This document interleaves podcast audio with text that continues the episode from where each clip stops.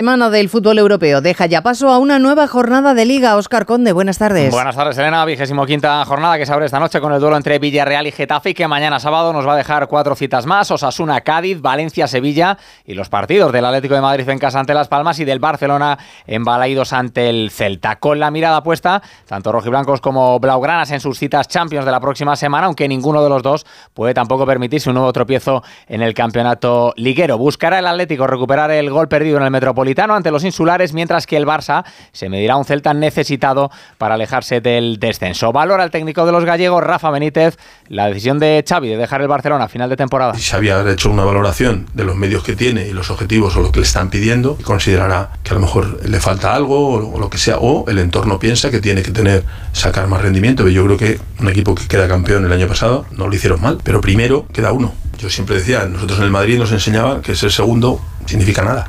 Quedará para el domingo el partido del líder, el Real Madrid, que va a visitar al Rayos y los lesionados Bellingham y Rudiger, ni el sancionado Mendy, un equipo blanco en el que se vuelve a hablar de Kylian Mbappé, después de que ayer se conociese que el atacante galo ya ha comunicado al Paris Saint-Germain que abandonará el club este próximo verano. El entrenador del conjunto galo, Luis Enrique. Hasta que las partes implicadas se pronuncien, yo no pienso comentar nada. Y las partes implicadas no se han pronunciado. Ni ha salido públicamente Kylian Mbappé, ni ha salido públicamente nadie del club. Cuando hablen las partes, os daré mi opinión gustosamente. Yo he llegado aquí hace seis meses, el equipo está por encima de todos los jugadores. Ese es nuestro mensaje. El club y el equipo están por encima de, de todas eh, las individualidades. Recordar que ayer se cerró la semana de fútbol europeo con la ida de los 16 de final de la Conference League. Lo hizo con derrota del Betis en el Villamarín 0-1 ante el Dinamo de Zagreb. En baloncesto tenemos ya a los dos primeros semifinalistas de la Copa, el Real Madrid que sufrió más de lo esperado para ganar a UCAM Murcia y el Valencia que superó en la prórroga Gran Canaria para citarse mañana con los madridistas. Hoy se completan los cuartos de final con el debut del vigente campeón Málaga. David Camps, buenas tardes. Buenas tardes, Óscar. Muchos en Málaga desean una segunda jornada de los cuartos de final idéntica a la de ayer, empezando a las 6 de la tarde. Barcelona-Manresa, recuperado Alex Abrines en el Barça, que está obligado después del batacazo del año pasado,